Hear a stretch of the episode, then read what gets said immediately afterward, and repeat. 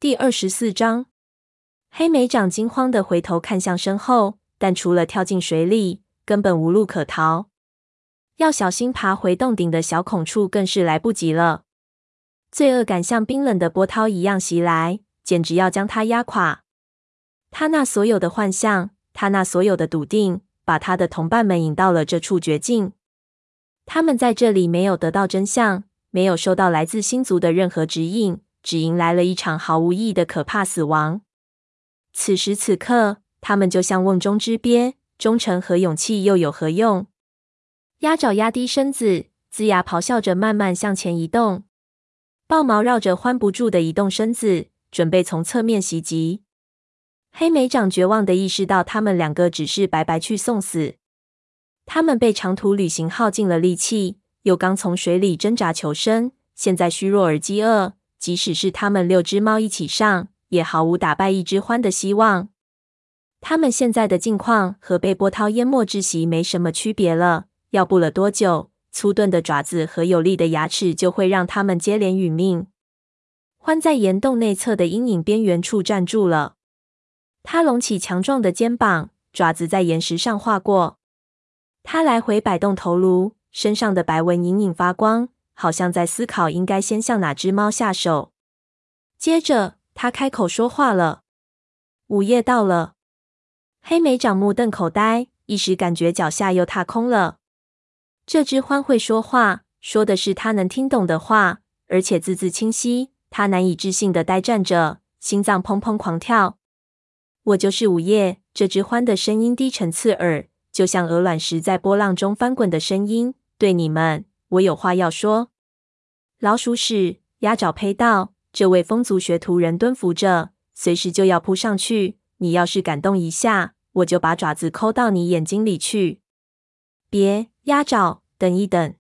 欢低哑的笑声打断了黑莓长。他可真凶，是不是？星族的确没有看走眼，但今天谁都无需动手。我们只说话，不打架。黑莓长和几个同伴面面相觑，摸不准这话是真是假，一个个尾巴上的毛都竖了起来。鸭爪说出了大家心里的疑惑：我们要相信他吗？我们还有其他选择吗？鱼尾眨着眼睛说道。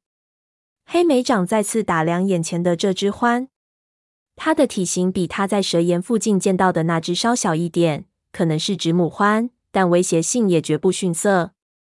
要是相信他说的话，等于推翻他从小到大学过的所有知识。但到现在为止，这只獾没有任何攻击他们的举动。他甚至还觉得能在他眼里看到闪过幽默的光。黑莓长回头看向同伴们，鸭爪、豹毛和鱼尾或许还有气力作战，但他和松鼠爪刚从几近溺毙的情况下脱险，而褐皮早已神志不清的倒在地上。受伤的那侧肩膀怪异的伸在一旁。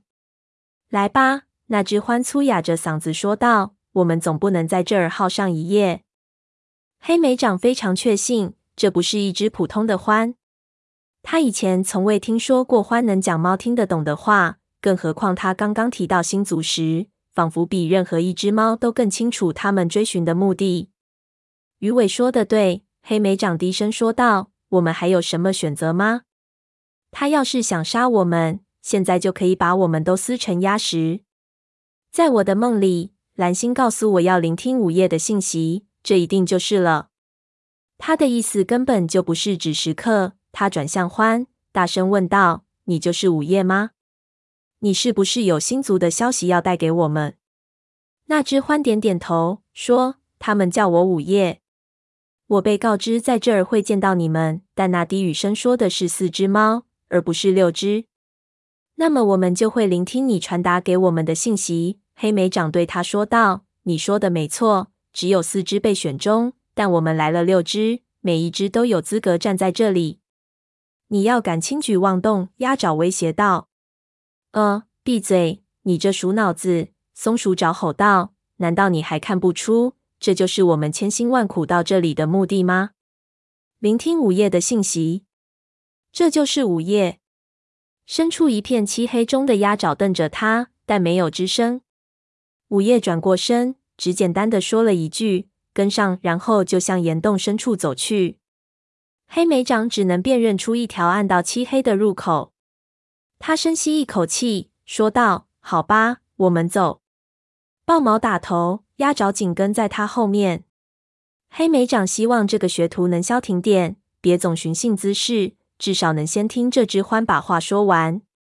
鱼尾轻轻扶起褐皮，让他靠着自己的肩膀，一瘸一拐的踏入这条通道。黑莓长和松鼠爪对视了一眼。讶异的看到全身湿透、精疲力竭的松鼠爪，仍旧双眼闪亮，满是激动。等我们回去后，讲给他们的故事可就精彩了。松鼠爪站起身，跟在鱼尾身后小跑着进入了那条通道。黑莓长在最后压阵，他往身后看了最后一眼，看着洞口边缘的尖石獠牙，以及依旧涨涨落落的波浪。落日的余晖仍在天空中染出一片红色。恍惚间，黑莓长似乎看到一道无边无际的血河正从他头上瓢泼而下，耳朵里充斥着众猫濒死前的尖叫。黑莓长，松鼠爪的声音打断了他脑海里的恐怖声响：“你来不来啊？”眼前的幻象消失了，黑莓长发现自己仍然在涛声回响的岩洞内。天上的红光迅速隐去了，一位闪着光的星族武士祖灵俯视着他。黑莓长打了一个冷战。于是赶紧向同伴和午夜追去。通道缓缓抬升，一片黑暗中，黑莓长什么都看不见，但他感觉得出脚掌下的是沙的，不再是鹅卵石或岩石。他不仅能闻得到朋友们散发出的谨慎气息，也能嗅到獾的强烈臭味。很快，黑莓掌就进入了另一个岩洞。新鲜的空气吹动他的皮毛，远端有一个洞口可以通到外面。一道微弱的荧光从那孔中照了进来，告诉黑莓掌，月亮已经在岩洞外升上了天空。借着月光，他看到这个岩洞是从土里挖出来的，洞顶长满盘根错节的树根，洞底铺着一层厚厚的蕨叶。鱼尾已经帮褐皮在蕨叶上铺了一个柔软的窝，然后坐在他身边，又开始为他舔伤口。你受伤了？午夜问这位影族武士：“怎么受伤的？”被家鼠咬的褐皮咬紧了牙关，回答道：“那只獾发出‘呸’的一声，真糟糕！你等着，它消失在岩洞另一边的阴影里。片刻后，它回来了，嘴里衔着一段根牛蒡根。松鼠爪大叫起来，得意地瞥了一眼黑莓掌，问道：‘你也用它治伤？治疗咬伤，治疗感染的脚掌，治疗各类疼痛？’这只獾说着，大口嚼着牛蒡根。”把嚼烂的牛蒡根敷在褐皮的伤口上，跟松鼠爪之前在森林里做的简直如出一辙。现在他敷完以后，才继续说道：“我们可以谈一谈了。”他等着众猫都在蕨叶上坐好。黑莓长开始兴奋起来了，他这才慢慢觉得，他们的这趟旅程真的已经到达了终点。他们找到了星族要他们去的地方，而现在。他们就要听到午夜带来的信息了。你为什么会说跟我们一样的话？黑莓长好奇的问。我到过许多地方，学过许多语言。午夜告诉他，学过其他猫的语言，和你们的不尽相同。学过兔子的，也学过狐狸的。午夜咕哝道：“他们说的话没什么意思。狐狸的交谈尽是杀戮，兔子脑袋里塞满了计划的毛。”松鼠爪忍不住笑出声来。黑莓长看到它身上的毛又平顺下来，还支棱起了耳朵。那你想告诉我们的是什么呢？松鼠爪问道。很多，需要点时间。欢答道。但首先，先和我讲讲你们的旅程吧。你们是怎么离开各自的部落的？豹毛不解地问道。部落？午夜急忙摇摇脑袋说：“我脑子里也塞进花毛了。”忘了面前是哪一种猫？你们叫族群是不是？是的，黑莓长说。他努力抛开那种不安的想法，竟然还有别的和他们相似的猫，并不独居，却住在被称作部落的族群里。他们在一路上并没有遇上过这些猫，也许他们住在一个截然不同的遥远之的吧。在其他伙伴的协助下，黑莓长开始讲述他们的这趟旅程。他从四只猫共同梦到的第一个梦境开始讲起，又讲到他自己关于太阳沉没之的的梦境。接下来是离开森林的决定。午夜专心的听着，当听到他们被波蒂带着绕来绕去，以及碰到各种倒霉事时，他忍不住低声窃笑起来。他们描述各自是怎么最终都收到了咸水信号时，他也理解地点了点头。于是，我们就来到了这里。黑莓长终于说完了，我们准备好了，要聆听星族传达给我们的信息。还有，为什么非要派我们到这儿来寻求答案？鸭爪插了一句：“星族为什么不直接在森林里就告诉我们该怎么做？”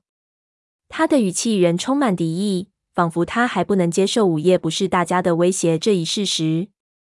但午夜似乎并没在意。鱼尾轻弹尾巴示意他冷静，风族学徒这才放松了一些。想一想，小武士，午夜回答着鸭爪的问题：“一开始。”你们是四个，有朋友坚持同行，变成了六个，而现在你们是一个整体了。他的声音越来越低沉，在黑莓长听来，充满了不祥之兆。午夜继续说道：“不久以后，所有族群必须合而为一，否则劫难便将你们摧毁。”黑莓长顿时感觉像是有冰凉的爪子沿着他的脊椎划下去一样。但这阵寒意却和他湿透的皮毛毫无干系。到底是什么样的劫难？他低声问道。午夜犹豫起来，幽暗的目光在他们身上一一停顿。你们必须离开森林，他最后大声说道。所有猫都得走。什么？豹毛立刻跳了起来。这话太鼠脑子了。森林里一直都有猫的啊。欢长叹一声说：“很快就不再有了。”但为什么呢？鱼尾问道，脚掌紧张的不住揉搓着蕨叶铺垫。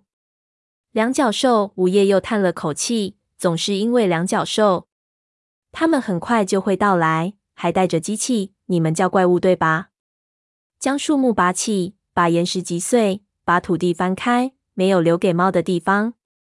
你们留下来，怪物就杀死你们，或者你们因为没有猎物而饿死。月光下的岩洞陷入沉默。黑莓长忍不住想象那只獾描述的可怕前景。他想象着两脚兽的怪物，那些闪闪发亮、色彩奇诡的庞然大物从他深爱的营地内呼啸而过的场景。他仿佛又听到了在长满獠牙的岩洞里听到的尖叫，只是这一次变成了自己族猫逃亡时惊惧的哭嚎。他内心不愿意相信听到的这一切。但他不能告诉午夜自己不相信他。他说的每一句话都是事实。你是怎么知道这些的？豹毛静静地问道，语气里没有挑衅，只是急于得到一个解释。我的家园也遭遇过，很多个季节之前，我目睹了当时的一切。我也能看到你们的将来。繁星与你们交谈，也与我交谈。你们需要知道的一切，我都已经说完了。只要你们了解了，就一点也不难懂了。那以后也没有太阳石了吗？松鼠找小声问道，他的声音很是惊恐，像是一只与母亲走失的幼崽一般。沙坑训练场也没有了，四棵树也都没有了。午夜摇摇头，黑暗中，他的眼睛就像发亮的小浆果。但两脚兽为什么要那么做？黑莓长质疑道：“我们对他们造成任何伤害了吗？”不是伤害，午夜答道。两脚兽都不知道你们的存在。他们这样做，好修建新的雷鬼路，通往此处，去到彼方，更加快捷。这种事情不会发生的。鸭爪站了起来，眼睛里满是愤怒的火焰，仿佛准备用一只脚掌干翻所有两脚兽。星族不会坐视不管的。星族阻止不了。鸭爪张嘴又想反驳，却什么也没说出来。他完全不知所措，想象不出一场连星族的力量都无法阻止的灾难。那星族为什么还要指引我们到这儿来？一个微弱的声音响起：“是褐皮。”他从蕨叶窝里抬起头，紧紧地看着午夜。难道我们就这样回家，眼睁睁看着我们的族群被毁掉？不是，当然不是。受伤的武士欢的声音突然变得轻柔起来：“你们来获得希望。”你们把希望带回去。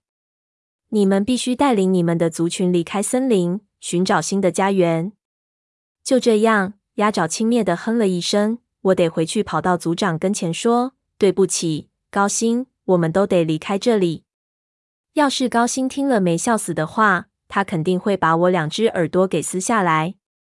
午夜低沉的声音隆隆回响着。等你们回到家，就会发现连你们的族长也会听从。恐惧射住了黑莓长。这只獾在群星之中还看到了什么？等他们回到森林时，难道会发现劫难已然来临？他跳起身来说：“我们必须现在就走。”不行，不行！午夜用力摇着头。今晚用来休息，在月光中狩猎，吃好，让受伤的朋友睡觉。明天更适合上路。黑莓长看看同伴，才勉强点点头说：“有道理。”但你还没告诉我们，我们该去哪儿寻找新的安身之所？鱼尾说到了问题的关键，蓝色的眼睛里充满了担忧。我们到哪儿再找一座能让所有族群和平共处的森林呢？不用怕。你们会找到远离两角兽的领地，那里非常安宁，连绵的山丘，栖身的橡树，流淌的溪流。但怎么才能找到？黑莓长追问道。你会跟着我们，把那个地方指给我们吗？不，午夜声音粗哑着说。我走过的地方太多了，不想再走了。这个岩洞够了，波浪涛声，风吹草地。但你们不会没有向导。回去后，银毛星带高挂空中时，站在巨岩上，武士垂死，指引前路。黑莓长的心里越发恐惧了。午夜的话听起来不像承诺，倒像是威胁。你是说，我们当中有一只猫要死吗？他低声问道。我没说。照做，你们会看到。显然，这只獾就算真的知道更多内情。他也不打算再多说什么了。黑莓长并不怀疑他的智慧，只是突然意识到，并非万事万物都在他面前揭开了谜团。他忍不住呼吸颤抖，却是因为自己略微知晓了这世上还有更强过星族的力量。这股力量说不定强大到连整条银毛星带的光芒都只能算是水中明月的一点光影而已。好吧，他长吁一口气说道：“谢谢你，午夜。”我们就照你说的做。我们最好现在就去狩猎。豹毛补充道。豹毛低下头，向那只獾表示敬意，然后从獾的身边走过，沿着那条通道走入夜色之中。鸭爪和鱼尾也赶紧跟了上去。松鼠爪，你陪着褐皮。黑莓长说：“好好休息一下，把身上的毛晾干。”出乎黑莓长的意料，松鼠爪二话没说就同意了。还迅速舔了一下黑莓长的耳朵，才挨着褐皮坐在了蕨叶上。黑莓长看了他们好一会儿，意识到他们对他来说有多么重要，甚至包括这位他起初觉得十分讨厌、极力想甩掉的暗浆黄色学徒，还有豹毛和鱼尾，他们都是真正的朋友，甚至连鸭爪也变成了一位他愿意与之并肩作战的伙伴。你说的很对，黑莓长深有感触地对午夜说。我们现在是一个整体。欢郑重地点点头。未来的日子里，你们需要彼此。他发出的话音犹如带着星族预言的力量。你们的旅行并未在此终结，小武士，这才刚刚开始。尾声。雷鬼路旁的高草丛往两侧分开，火星啮族走入空地，落叶季减弱的阳光洒落在他火焰色的皮毛上。站在他身旁的灰条疑惑的嗅闻着空气。伟大的星族，今天怎么闻起来这么臭啊？他高声说道。云尾和沙风走过来跟他们会合。走在巡逻队最后面的夜爪则从他正在检查的一丛金盏花边转过身来。云尾厌恶的喷了个响鼻。每次到这儿来，皮毛上的臭味都得花上一整天才散得掉。他抱怨道。沙风翻了个白眼。但没有说话。你们有没有感觉到今天有点奇怪？火星上下打量着雷鬼路说：“虽然看不到一头怪物，但气味却比以前更大。”我听到什么动静了？夜爪竖起耳朵插话道：“一阵风裹挟着低沉的咆哮声朝这群猫吹了过来。因为距离太远，声音很微弱，但正在变得越来越大。云尾转头看着族长，蓝眼睛里满是疑惑：“那是什么声音？我以前从没听过。”他声音越来越小，张着嘴愣在了那儿。雷鬼路远端的坡道上，缓缓出现了一头这些猫所见过最为庞大的怪物。阳光照在它亮闪闪的身体上，发出炫目的光芒。雷鬼路上热气蒸腾，扭曲了这头庞然大物的身形。它低沉的咆哮声越来越大，直大到像是要传遍整片森林。它速度很慢，但后面跟着另一头又一头。两脚兽像狮子一样攀爬在怪物身上，相互叫嚷着，但声音全都淹没在怪物的咆哮声中。打头的那个怪物来到了正在观望的五只猫跟前，接着不可思议的事情发生了：怪物没有像往常那样直行经过，却碾压过雷鬼路旁狭窄的草地，直直朝他们扑来。这是怎么回事？灰条喘着粗气问道。而火星大吼一声：“快散开！”他一头钻进旁边蕨丛中，以求庇护。他的副族长则往森林里逃去，扎进一丛荆棘里，才回身向外张望。云尾迅速窜上最近的一棵树，蹲在两只分叉的地方向下看。沙风则冲进一条下头还有水流的窄沟里，爬上对面以后，才敢停下来回头看。惊怒之下，他浑身的皮毛都炸开了。叶爪紧紧跟在沙风的身后。身体平贴在深草丛里，那怪物高速向前，巨大的黑色脚掌横扫挡路的一切，将之通通夷为平地。五只猫都目瞪口呆的看着，震惊的动弹不得。却见它拱起肩膀，猛撞在一棵白蜡树上。白蜡树在重击之下不断晃动着，然后伴随着森林里所有猎物临死前发出的尖叫声，树根从土地里撕裂而出。树干应声砸在地上，怪物继续向前行进。摧毁森林的浩劫开始了。